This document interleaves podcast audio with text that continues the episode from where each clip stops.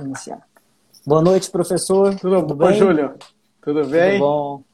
Tudo bom. Gostaria de, de começar te agradecendo em nome da Sociedade Brasileira de Endodontia, em nome do nosso presidente, Marco Húngaro, em nome do vice-presidente, professor Júlio Gavini, a sua disponibilidade. Tê-lo aqui conosco, fazendo parte desse projeto, é, é motivo de, de muito orgulho para nós. É esse projeto que tem como objetivo principal, primeiramente, levar conhecimento, conhecimento de qualidade por profissionais que conhecem a fundo né, a especialidade, principalmente nesse momento de pandemia, esse momento de reclusão que estamos. E segundo, também mostrar um pouco mais sobre os profissionais que vão estar com a gente no evento esse ano, né, ter a oportunidade de, mesmo antes do evento, a gente conversar um pouco mais, entender um pouco mais sobre cada uma dessas personalidades que vão estar tá lá. Então, para isso, a gente tem esse projeto, que são as lives. Então, a gente tem o público, aí o professor Gavini já entrando. Acabou de entrar.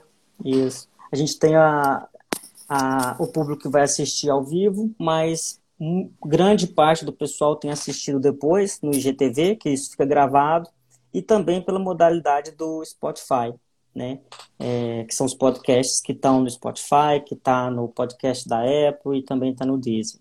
Então, fique à vontade para cumprimentar o pessoal que está entrando aí e para a gente dar seguimento logo em seguida. Bom, Júlio, boa noite a todos. Agradeço o convite, não só para ministrar aula na, na SBN, como para a live de hoje, né, para a gente bater um bate-papo sobre retratamento agradecer toda a comissão organizadora da SBN, o professor Marco Húngaro, o professor Júlio Gavini, Rodrigo Vivan, o Daniel Decúrcio, você, né? Que a gente vai passar essa uma hora junto. E todos os amigos, né? Parabenizar por todo o trabalho bem feito que tem sendo, vem sendo realizado na SBN. E esperando que o congresso seja um sucesso, apesar de toda essa todo esse problema envolvendo a pandemia, né, que é uma é sempre uma incógnita, né? Mas vamos fazer o possível para que o congresso seja um sucesso. Então, queria agradecer o, novamente o convite e cumprimentar os amigos, né? Eu estou vendo aqui os amigos, os alunos e professores, colegas, e dizer que eu estou com muita saudade de todo mundo. E vamos lá, né? Vamos conversar, vamos ver o que, que a gente pode bater um papo gostoso aí sobre retratamento e fazer uma interação aí com o público. Vamos lá. Não dá para falar o nome de todo mundo, é muita gente entrando aqui ao mesmo tempo, muita mas gente. a gente vai vendo aqui, vai citando aos poucos aqui. O professor Daniel acabou de entrar, grande abraço, te, te agradecendo também. A professora Kelly, aqui de Goiânia também, estou vendo aqui. Sim, beijão para então, Kelly. A gente, isso, a gente agradece uh, o prestígio de todo mundo. Bom, para falar sobre retratamento, né, foi bem oportuno o seu nome. Então, o professor Daniel formou em 87, né, na Universidade de Camilo Castelo. É especialista desde 1991, né? Então, trabalhou como especialista muitos anos, fez o seu mestrado em Ciências da Saúde, fez também o doutorado já como um, um excelente especialista. Eu queria que você falasse um pouquinho, só para a gente startar, um pouquinho dessa trajetória, como é que foi esse caminho que você traçou, quais foram suas referências, como é que foi a experiência na, na sua formação até se tornar esse professor que a gente tem hoje reconhecido e a, a referência que a gente tanto admira. Então, Júlia, a história é, é, ela é sentimental, né? É uma, é uma história bem sentimental. Eu me formei em 87, como você falou, e logo em seguida eu fui é, trabalhar numa unidade da minha faculdade, que era Camilo Castelo Branco, chamava Pancast. E nesse, nessa Pancast a diretoria era composta, o diretor, vamos dizer assim, era o professor Walter Genovese, que inclusive faleceu acho que aproximadamente um mês. E ele me ofereceu é, trabalhar, era recém-formado, trabalhar nessa unidade, atendendo pacientes, e em troca eu poderia fazer um curso, qualquer curso que eu, que eu gostasse, alguma coisa que eu tivesse interesse em realizar. E aí, por coincidências da vida, né, que nada é por acaso, e eu conheci o professor Mário Zuolo e o professor Noboro, Noboro Mura. Eles ministravam um curso que na época era de atualização e depois virou um curso de residência e especialização. E aí, um belo dia, eu, eu assisti uma aula do Mário Zuolo, numa semana, depois numa outra semana o curso dele era mensal, né, deles, do Noboro e do Mário. E na segunda vez que eu assisti, eu falei, nossa, esse, esse professor ensina coisas totalmente diferentes que eu aprendi na faculdade. E ele saindo da aula, eu abordei e falei assim, ô professor, tudo bem? Tudo bem, eu sou o Daniel. É, eu queria falar uma coisa para você. Eu sou, eu quero ser igual você. Eu quero ser igual você. Aí ele ficou espantado, falou: "O que, que é isso, né? Você é um maníaco? Então ele vai me matar um dia desse, né? eu quero ser igual você. Eu quero dar aula igual você. Fiquei encantado. Ele falou: olha, para você é, ser que nem eu, você precisa fazer o meu curso. E aí, no, cheguei na sala do professor Walter Genovese, a quem eu presto a minha homenagem, né, porque ele ajudou muito no início da minha carreira. E aí eu falei, professor Walter, eu já escolhi, eu quero fazer o curso do professor Mário e do professor Noboro. Ele falou, tá fechado. Eu, eu concedo o curso para você, sim, sem custos, e por contrapartida você trabalha para a instituição. Falei, ah, tá fechado. Bacana. Então aí, aí começou essa, essa paixão pela endodontia, então eu era recém-formado, e já comecei a fazer endodontia, fiz dois anos só de clínica geral, aí eu cursei o, comecei a fazer o curso, era toda terça-feira das 8 às 11 da noite, e aí passou, passaram-se uns anos, né, em 91 terminou o curso, em 92 a gente acabou fazendo uma, uma outra extensão, era um preparatório para ser professor, professor Augusto Cato, professora Maria Inês, e eu ficamos nessa, nessa, nesse molde de preparar para ser algum professor. Aí a equipe foi formando, o professor Noboro, o professor Mário, nós é, ministramos aula há 15 anos, 15 anos juntos, e depois o doutor Noboro é, resolveu é, se ausentar, né? Mas tudo em felicidade, então todo mundo amigo. Aí eu continuei com o professor Mário Zuolo, então e aí estou até hoje, então são 30 anos. Se começar, se a gente fizer a conta, de 89 para 2019 são 30 anos. Agora Exatamente. 2020, 2020 vai para 31 anos. Então eu devo Bacana. toda a minha toda a minha formação é, ao professor Nobori Mura, professor Mário Zuolo. Eu trabalhei no professor Mário Zuolo, estagiei com ele eu comento com ele que o que eu aprendi fazendo é, estágio com ele foi talvez mais do que eu aprendi na faculdade, sem desmerecer, obviamente, os professores que me formaram, né? E depois, é, durante esse período, eu conheci o professor Carlos Bueno, a quem eu, eu mando um grande abraço, eu sou fã, ele sabe que eu sou fã dele, e a gente teve uma relação excelente, ele foi meu orientador de doutorado no São Leopoldo Mandique, e finalizando, né, o, a finalização do doutorado foi um, um trabalho com sorte que eu publiquei no Journal com, sobre dor pós-operatória comparando instrumentos é, rotatórios e reciprocantes. Então, essa, resumidamente, é a minha história, né, são meus... Claro que eu, eu, eu tenho... Eu tenho outros, outros, vamos chamar assim de, que eu tenho como parâmetro para endodontia, mas os meus formadores mesmo foram o professor Nobori Mura, é, o professor Mário Zuolo, assim, disparado, o professor Mário Zuolo, depois me acolheu e a gente, é, 30 anos juntos, e o professor Carlos Bueno, que tem uma admiração enorme, que abriu as portas para eu fazer o doutorado na São Leopoldo Mandique e finalizou de maneira feliz para todos os lados, né? Então Bacana. esse é o resumo da minha trajetória. E foi uma, uma parceria de, como você falou, de 30 anos e culminou em um produto, né, que bastante consumido pelos endodontistas, que é o livro, né, sobre retratamento.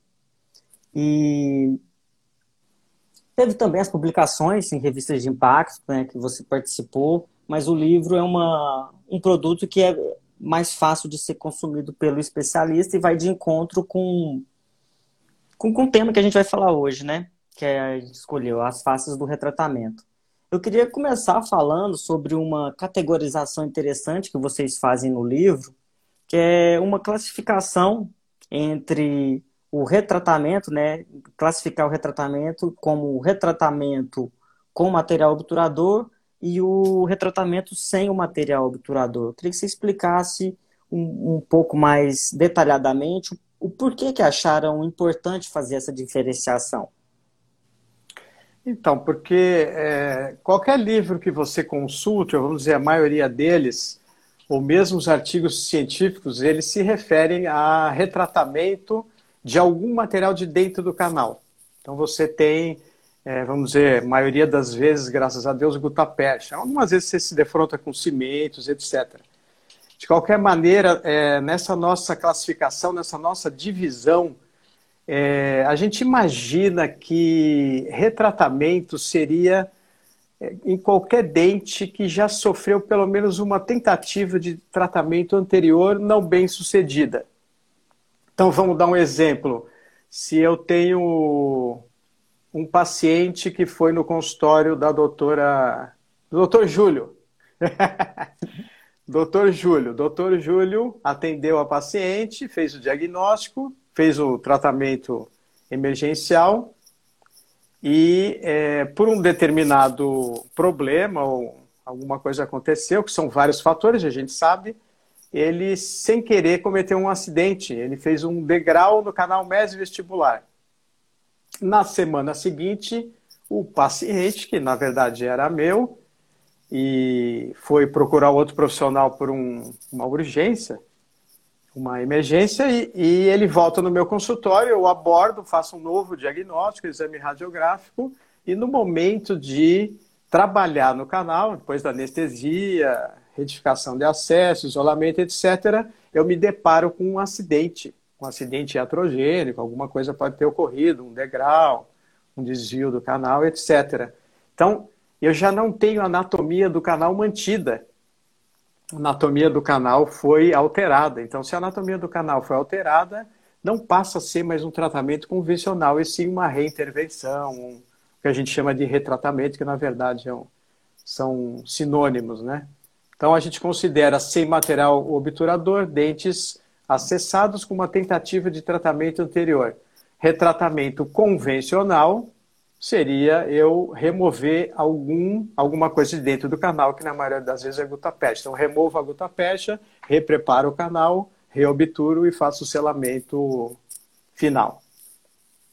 Perfeito. Vamos entrar um pouco mais no, numa parte bastante discutida, que tem bastante informação e produtos, que são os instrumentos e os sistemas. Né? Como você faz a escolha do instrumento a ser utilizado? né, ou técnica a ser utilizada, você considera um sistema, um instrumento, né, de acordo com a sua técnica, que funciona bem para todas as situações, ou maioria das situações, ou essa variação ela, ela é mais extensa para o especialista no retratamento? É, excelente questão. É, a gente sabe que existem inúmeros sistemas, é, vamos chamar rotatórios e reciprocantes no mercado, vamos dizer, na casa de 400 sistemas. E isso é muito particular. Eu acho que você deveria usar o sistema que você mais está treinado, que você tem mais conhecimento da, da ponta, das conicidades, é, do design do instrumento, e você treinou com esse instrumento. Agora, é claro, você, na minha preferência, na preferência da nossa equipe, nós utilizamos o instrumento reciprocante a reciproc. Então, a gente, vamos dizer, como eleição, a gente descreve um protocolo, e nesse protocolo a gente trabalha com instrumentos de ultrassom, com insertos de ultrassom, instrumentos manuais, instrumentos reciprocantes, no caso a reciproc, com seus diversos números, né, 25, 40 ou 50, sempre adaptado, respeitando a anatomia do canal. E a gente teve resultados excelentes desde o primeiro momento que se propôs a trabalhar com esse instrumento reciprocante, removendo a gota do interior do canal. Então, é uma, é uma questão de preferência da nossa equipe é, em utilizar a reciproc. Então, o número um seria a reciproc. Reciproc MUI, algumas vezes até reciproc Blue, porque o próprio artigo do Gustavo de Deus, de 2019, se não me engano, acho que do, do International Odontic Journal, ele compara a Blue com a MUI e vê que não tem praticamente diferença entre as duas na remoção. Eu acho que é mais, uma, é mais um detalhe técnico, porque a sensação de remover a gota peste do interior do canal com o instrumento MUI, um pouquinho mais rígido, vamos chamar assim, a sensação é melhor, porque se você precisar talvez fazer um pouquinho de pressão, que a gente sabe que tem aquele momento que você perde um pouco a mão e a lima se ela trabalha melhor, ela ganha melhor a remoção da gota. Então, seria a MUI é uma preferência pessoal.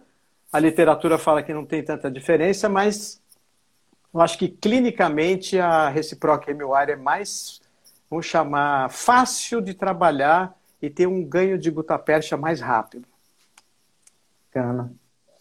E fugindo um pouco do sistema em si, do instrumento, como estratégias, vocês é, indicam ou existem estratégias que associam a instrumentação para facilitar no retratamento? Né? Então, considerando estratégias, uso de ultrassom, magnificação, solvente, associação de solução, vamos começar falando um pouquinho do ultrassom, né? Acha válido como que seria a utilização? Então, se então vamos lá, vamos desenhar, né? Vamos desenhar nosso protocolo de, de desobturação. Então, eu vamos pular o diagnóstico, está tá fechado, o diagnóstico foi concluído, tenho o paciente em posição, retifiquei o acesso, tenho o dente acessado, então eu vou partir para a remoção do material obturador. Seria a classificação do nosso retratamento, onde eu tenho o material obturador para ser removido. Primeiro momento, a gente trabalha sobre magnificação em 100% dos casos.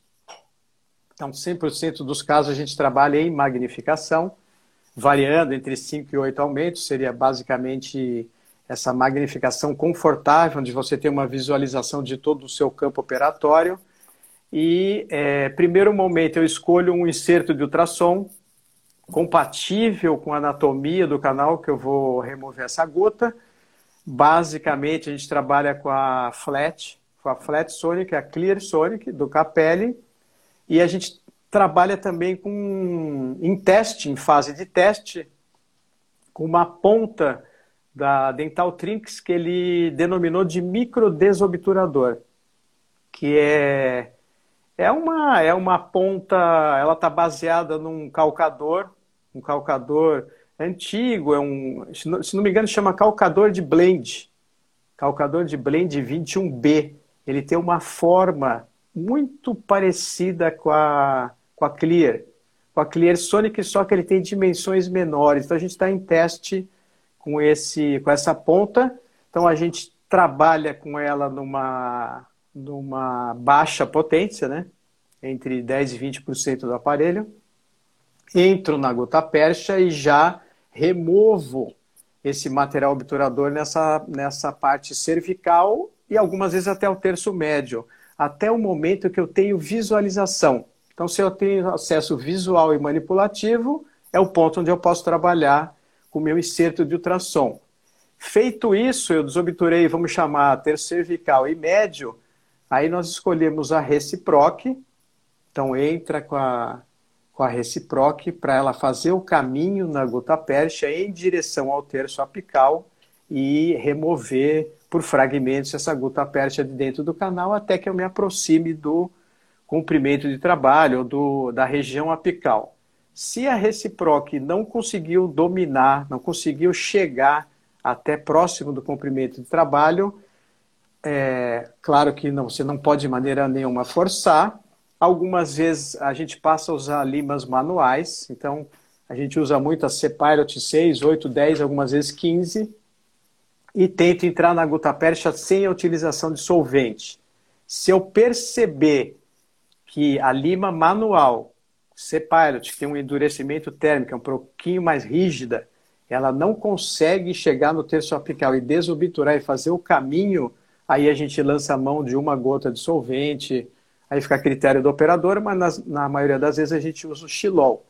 E essa metodologia, ela é, do instrumento reciprocante, ela na literatura já é abordada assim, como eu comentei, o Arthur Zuolo, filho do Mário Zuolo, o trabalho de mestrado dele estava baseado nisso, e ele observou que o instrumento reciprocante, no caso a reciproc, era extremamente útil para você remover a gota percha, muito semelhante ao que a gente usava anos atrás, que era você entrar com uma, uma broca de gate número 2, número 3, que automaticamente pela fricção, pelo aquecimento, pela rotação, ela removia a gota de maneira muito rápida. Então foi uma foi um belo um belo um, uma bela é, vamos dizer descobrimento, sacada. chamar assim, uma sacada você usar o instrumento reciprocante em movimento reciprocante, tanto que depois na São Leopoldo Mandique, professor Marcos Rios,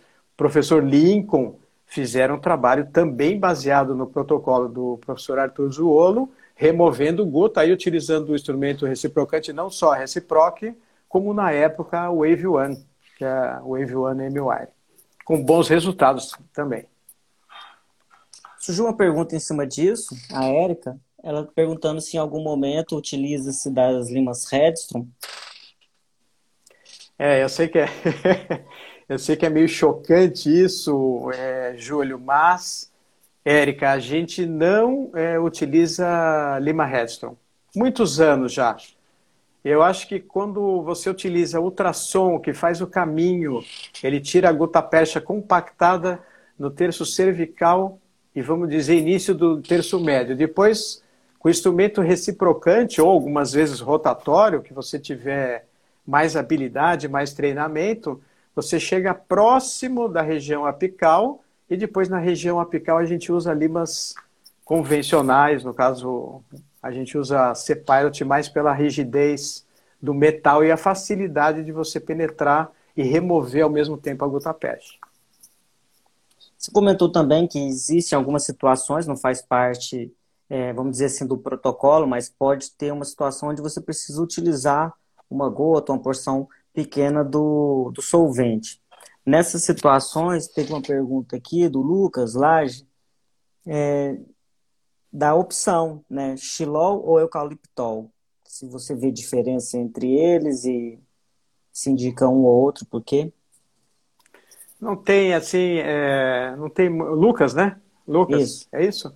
isso? Lucas, não, a, gente não vê muita diferença entre entre o xilol e o eucaliptol. A gente é, tem como preferência o xilol, mas na verdade a quantidade é tão pequena, é uma gota, a gente coloca uma gota, inclusive com uma seringa de insulina, a gente puxa um pouco o solvente nessa seringa de insulina, coloca uma gota, seria mais para ela desestabilizar essa gota, deixá-la um pouco mais plástica e para que a gente colocasse, entrasse com o instrumento e conseguisse ela fosse só um auxiliar para dissolver a gota, não que não com o intuito de causar aquele aquela vamos chamar aquele fica aquela sopa de, de solvente que você nem enxerga mais a gota. Basicamente, só para uma diluição inicial, óleo de laranja, eu acabei de ver, poderia, utilizamos durante muitos anos. São, vamos dizer, a gente tenta é, escolher o menos tóxico, o menos tóxico para trabalhar dentro do canal e evitar ao máximo que ele possa ser levado para fora do, dos limites apicais, né, para fora do forame. Então, pode ficar, tanto faz. É, a, a, quantidade é tão pequena que eucaliptol, xilol, mas assim, se tiver que escolher sempre o que tiver menor toxicidade. Bacana. Nessa continuidade, o Moacir pergunta: durante essa, essa remoção com o reciproc, é, faz algum tipo de irrigação com, com qual substância, né? E aí, logo abaixo, teve uma pergunta se usa clorexidina ou se fica no hipoclorito. Sim, é... então o... a gente remove a gota sem irrigação, porque o, o... com, com inserto de ultrassom. O objetivo número um seria eu aproveitar o aquecimento do inserto tocar na gota percha e ela ser removida dentro do canal. Na hora que eu removi uma porção da guta e eu fiquei com remanescentes é, nas paredes ou inclusive no trajeto do canal, segue imediatamente irrigação com hipoclorito. Continuo com inserto de ultrassom hipoclorito, inserto de ultrassom hipoclorito. Então, basicamente, para tratamento e retratamento, a gente utiliza hipoclorito de sódio, 2,5, porcentagem 2,5, e a gente usa EDTA 17%. Então, a gente utiliza clorexidina só em casos específicos, onde eu tenho um acidente no canal mais grave, uma perfuração ou uma reabsorção muito grande que eu possa ter comunicação de hipoclorito para fora dos limites do canal. Bacana. A Lúcia pergunta se no, no protocolo, no tratamento, dos, no, nos protocolos de retratamento, você tem alguma indicação para uso de antibiótico? Via sistema, pelo que eu entendi da pergunta. Lúcia respondendo, perguntando. É, Lúcia, é o seguinte, a medicação sistêmica ela é, é prescrita quando eu tiver frente a um retratamento que eu tenha é, como diagnóstico, basicamente, né, pra, só para a gente é, ser mais claro, basicamente eu tenho um acompanhado de um abscesso dentalveolar agudo. Então o paciente chega ao consultório com um quadro de abscesso dentalveolar agudo, com edema, com alteração do, do, da simetria facial, um volume grande, e eu preciso intervir no canal, então eu vou desobturar e repreparar esse canal. Então, imediatamente a gente prescreve o antibiótico para controlar essa fase aguda, para que num segundo momento o paciente possa retornar já fora desse quadro e que novamente eu vou repreparar o canal é, reobturar. Então, e... basicamente seria isso. É, não raramente a gente prescreve se o paciente vem acompanhado de uma lesão, é, um diagnóstico de lesão, desde que eu vou ter que intervir, a não ser que ele tenha um pós-operatório desfavorável. Então, se eu fizer a intervenção e ele 24, 48 horas após a intervenção apresentar um flare-up, aí sim eu sou obrigado a pedir para que ele retorne ao consultório para que eu faça um novo preparo, mas aí é seguido de medicação sistêmica com antibiótico e anti-inflamatório. E a, a, indicação do antibiótico via tópica, você acha válido? Ela fez uma retificação aqui da pergunta, perguntando sobre a, a utilização do, do, antibiótico via tópica mesmo, não, não sistêmica. Não, aí a gente não tem, tem experiência nenhuma com isso e a gente não, não trabalha. Não trabalha só medicação sistêmica e preparo do canal. Então, o mais importante é o preparo do canal. E aí, medicação sistêmica antibiótico e não medicação tópica. Bacana. Deixa eu ver se tem mais alguma coisa aqui antes da gente passar para frente. Ciliane de Albuquerque perguntando sobre medicação intracanal nas situações de retratamento. Excelente. É... Para resumir, Júlio. Sim. Ciliana, né? Ciliana. Cilia... Ciliane de Albuquerque. Ciliane, Ciliane de Albuquerque. Oi, Ciliane, tudo bem? Prazer você estar presente aqui. E obrigado pela pergunta. É... De uma maneira geral, o Júlio, a gente não trabalha com medicação intracanal, nem em casos de tratamento e nem em retratamento. Então, eu desobturei o meu canal, vamos, não vamos ser radicais, né? Desobturei o canal, eventualmente, vamos dizer que veio acompanhada de uma coleção purulenta.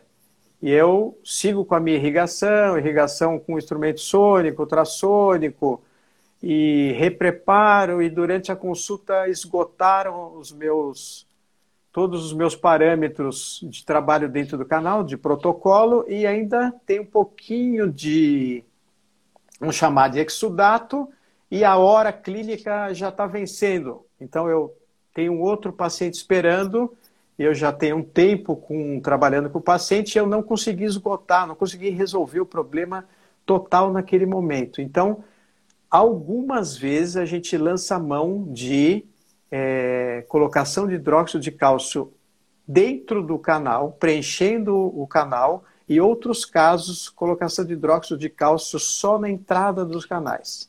Seria na, você assentar ele na câmara coronária e na entrada do canal. Basicamente isso. Mas são casos muito específicos. Se isso não é, for, vamos dizer, indicado pelo profissional no momento do procedimento, é, deixaria o hidróxido de cálcio só na entrada dos canais para evitar uma, uma contaminação entre seções, uma infiltração nessa região, basicamente isso mais dentro do canal, é, sem necessidade. Ok. Vamos passar por um tema que está um pouco relacionado com o que a gente vai discutir no Congresso. Né? Você vai ter uma, uma participação junto com outro querido, que é o Barrote e o próprio Rafael, é, falando um pouco sobre a questão do selamento coronário, a restauração após o tratamento. E ao final do retratamento, então você concluiu o seu trabalho e muitas vezes é mediante uma indicação né, de um colega indicador, de um, do reabilitador. E aí a pergunta é, qual que é a melhor forma de devolver, entre o paciente, ou fazer o encaminhamento do paciente de volta àquele que te indicou após o retratamento? Né? É, quais são as possibilidades de restaurações provisórias? Como você vê é, essa finalização do, do procedimento? É, então é o seguinte, Júlio, é, isso é uma discussão é, que a gente poderia ficar horas aqui conversando. O ideal, então a gente pode partir do cenário ideal, que é o sonho, e a gente pode entrar no cenário verdadeiro, que seria a clínica do dia a dia.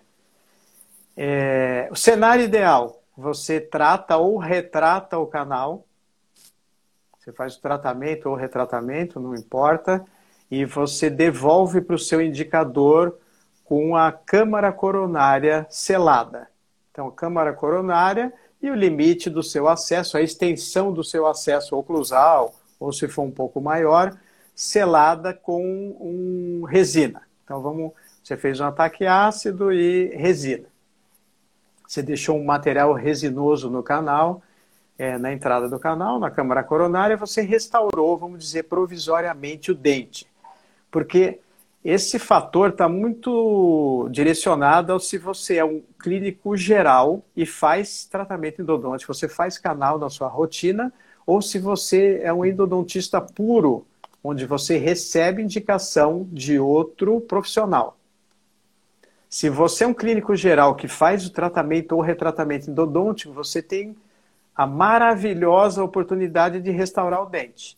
Definitivamente muitas vezes ele já isolado na cadeira ou, ou mesmo em outra sessão, mas é um trabalho concluído por você. No caso de especialista é puro, que você recebe a indicação de um indicador, o cenário ideal já passa a ser o cenário possível ou o cenário clínico.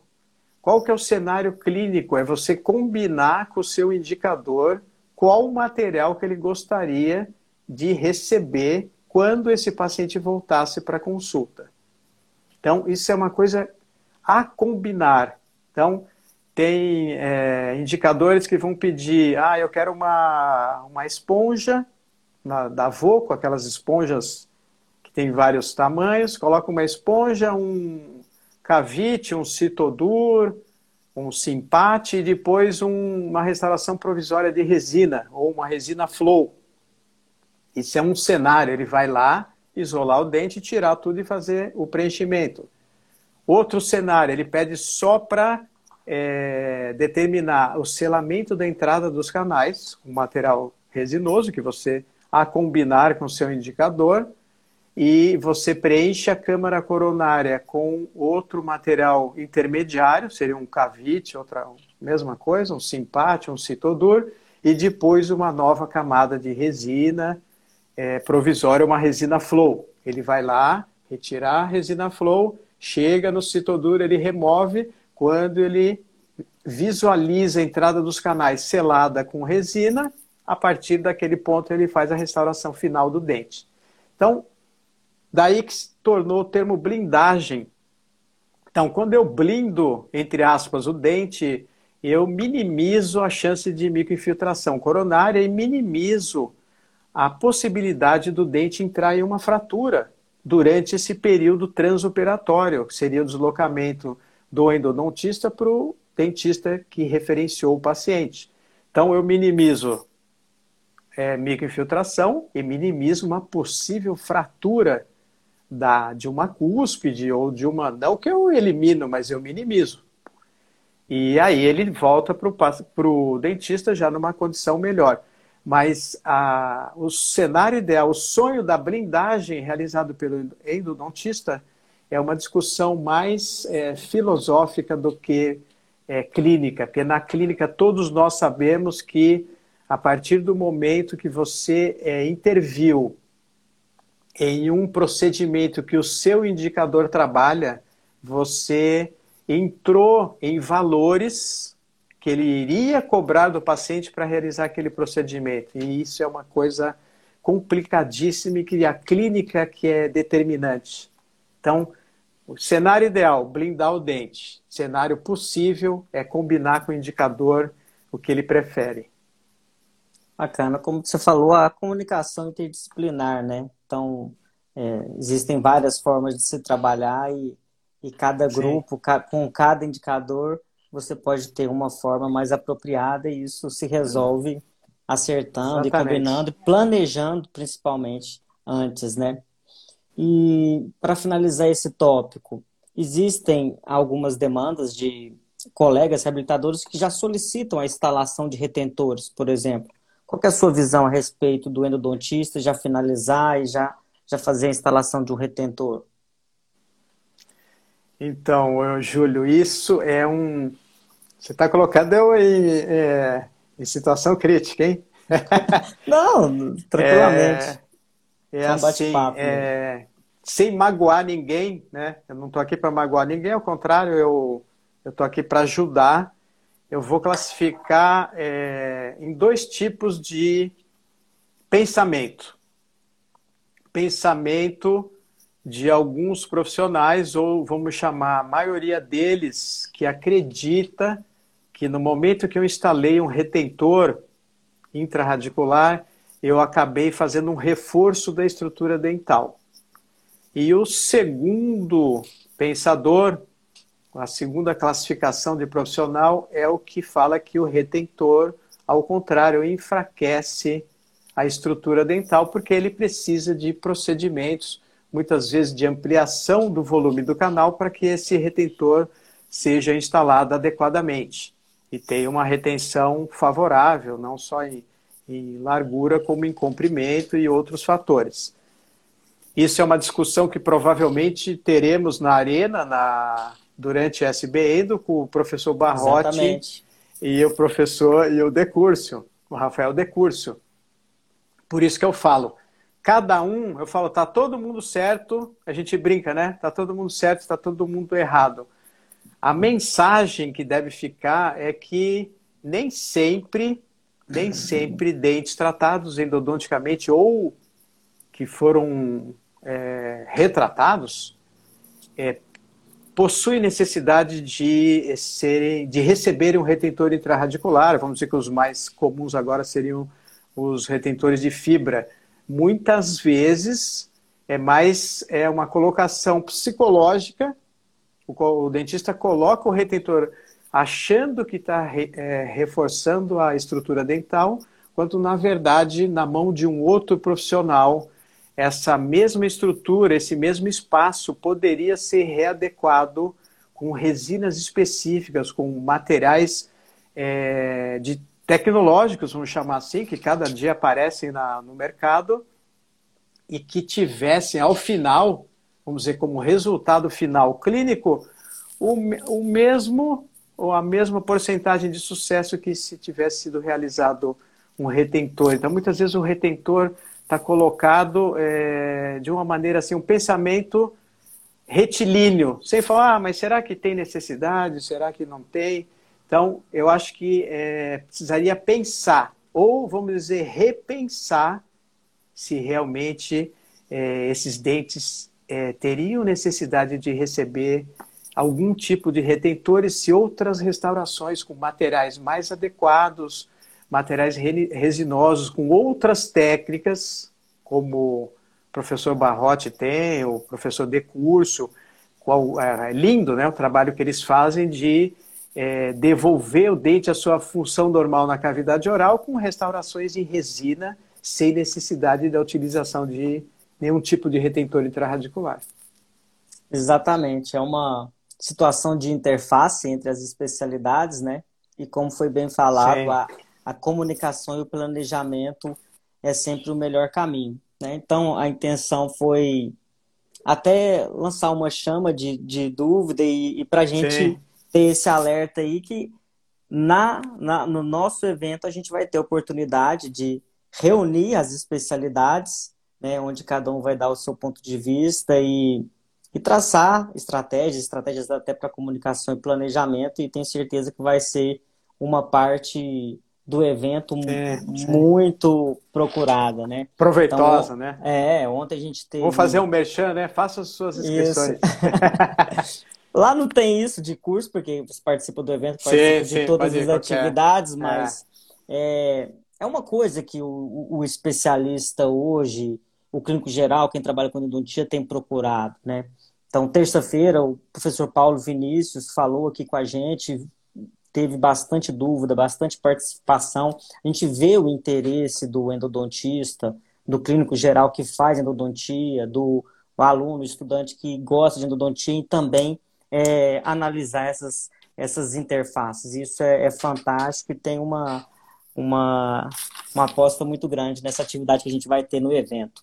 É que a gente tem chamado uma... de arena, porque coloca vários profissionais ao mesmo tempo, né? E discutindo de uma forma saudável, respeitosa esses assuntos. Eu acho que vai ser muito interessante.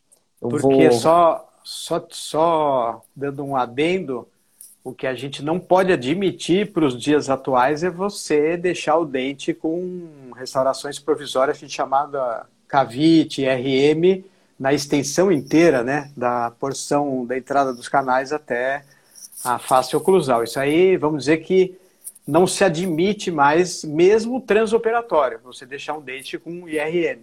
Então, isso a gente é, segue como norma no curso e no consultório, mesmo transoperatória, eu restauro provisoriamente o meu dente com resina. Aí, na outra sessão, eu vou intervir, removo a resina e no final do tratamento, então, hipótese alguma, você deixar o dente, como eu falei, com uma chance de fratura de cúspide, de fratura coronária e, e eventualmente se o paciente não agendar rapidamente a volta ao dentista com chance de microinfiltração muito grande.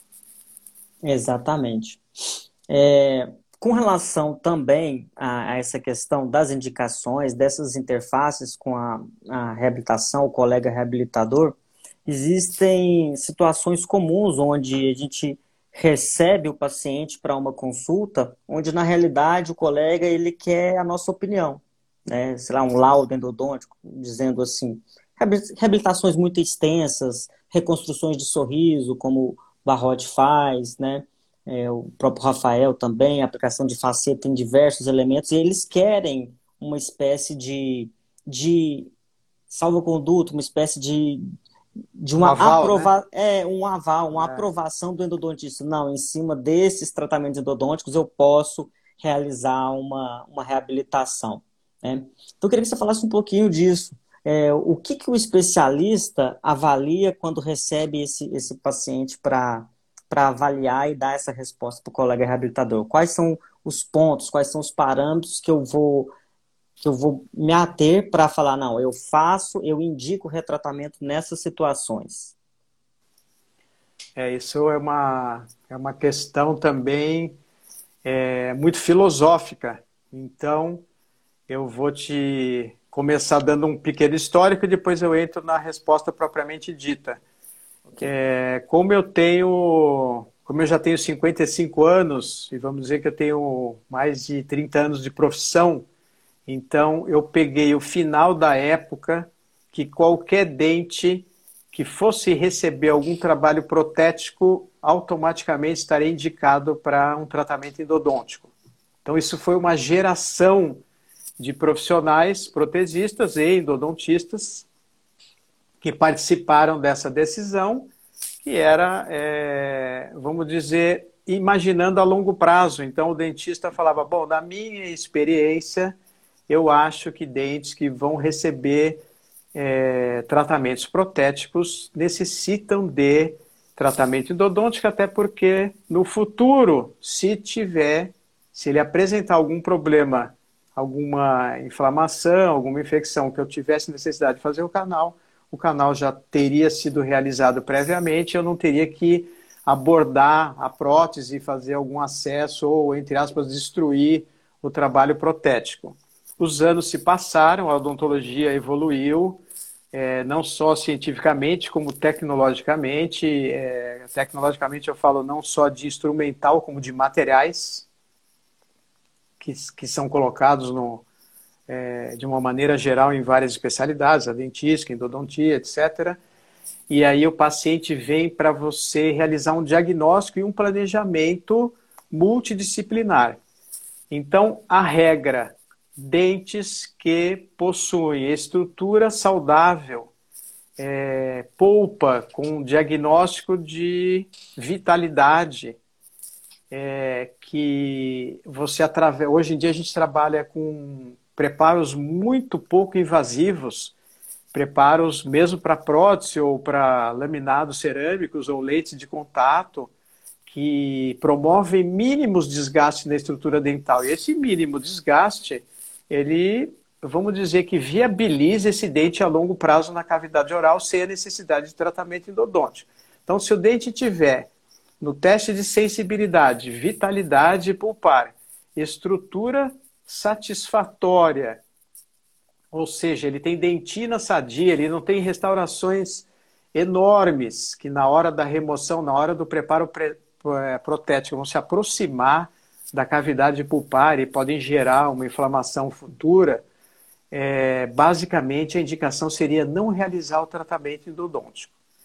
Casos é, duvidosos, onde em comum acordo o protesista ou o especialista em dentística, etc., que fez um, um preparo, inclusive os preparos hoje são feitos com insertos, a retificação de alguns preparos são realizados com inserto em microscopia com a visualização da, da microscopia. Então é, uma, é artesanal. Se eu trabalho imaginando a mínima intervenção no meu paciente, eu imagino também a não necessidade do tratamento endodôntico.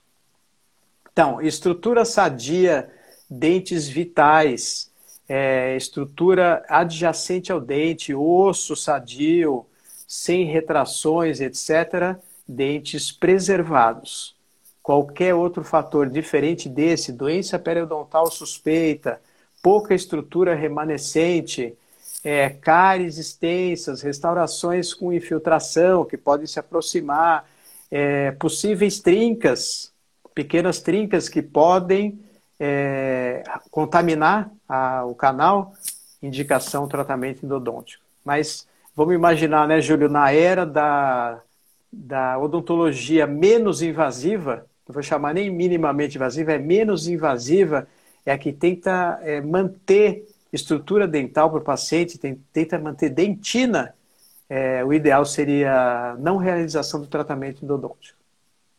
Exatamente. É, tem até os preparos que eles fazem, preparam exclusivamente em, em esmalte, né? Então eles também Exatamente. usam o microscópio, então também tem essa preocupação na parte da reabilitação por muitos profissionais. Bem tá... diferente antigamente, né? Você Exatamente. tinha preparos muito invasivos, né? Até pelos próprios materiais para promoverem retenção, etc. A evolução vai acompanhando em todas as especialidades, né? Sim, é.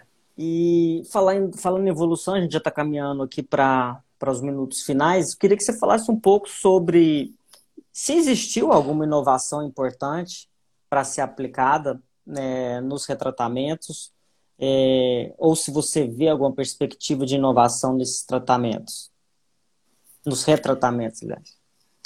Eu, eu acho assim, é, Júlio, se a gente for se a gente for dar uma vasculhada na literatura, a gente vai recair sobre o fator é, prognóstico.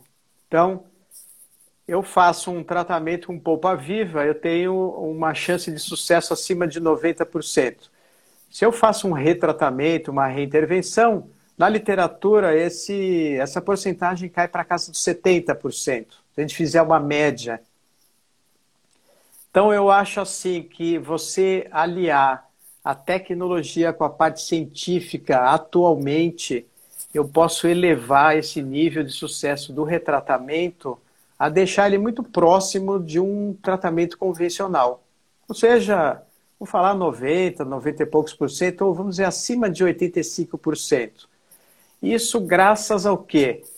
Ao os materiais possíveis. Então a gente tem insertos de ultrassom que podem promover essa remoção segura da gutapercha. A gente tem literatura sobre isso. O próprio trabalho da Melissa Rivera, com o Murilo, com a Flaviana, com o Rodrigo Vivan, usando a Clear Sonic antes de, do uso da Reciproc.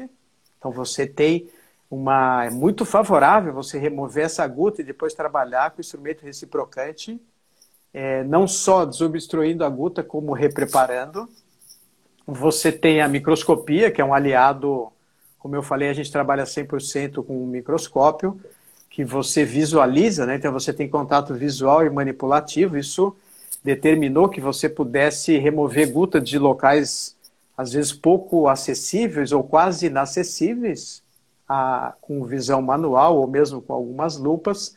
O conhecimento da anatomia, então você conhecer a anatomia do dente que você vai reintervir, extremamente importante é, você sabendo o caminho, você sabendo dominar ou tentando dominar essa anatomia, fica mais favorável e aliado a, a gente não pode esquecer nunca de instrumentos manuais, mesmo instrumentos rotatórios de níquel titânio excelentes, tem vários instrumentos rotatórios para remoção de gota percha, limas manuais que a gente acha extremamente importante, não só limas Sepirot para o início, para eu fazer o glide depois da patência, mas instrumentos manuais, 20, 25, 30, etc., primeira e segunda série, para eu também concluir o meu repreparo associado à irrigação sônica, com algumas pontas plásticas, irrigação ultrassônica passível, que é totalmente, é, vamos, dizer, vamos dizer que hoje em dia é utilizada praticamente 100% dos endodontistas que possuem ultrassom.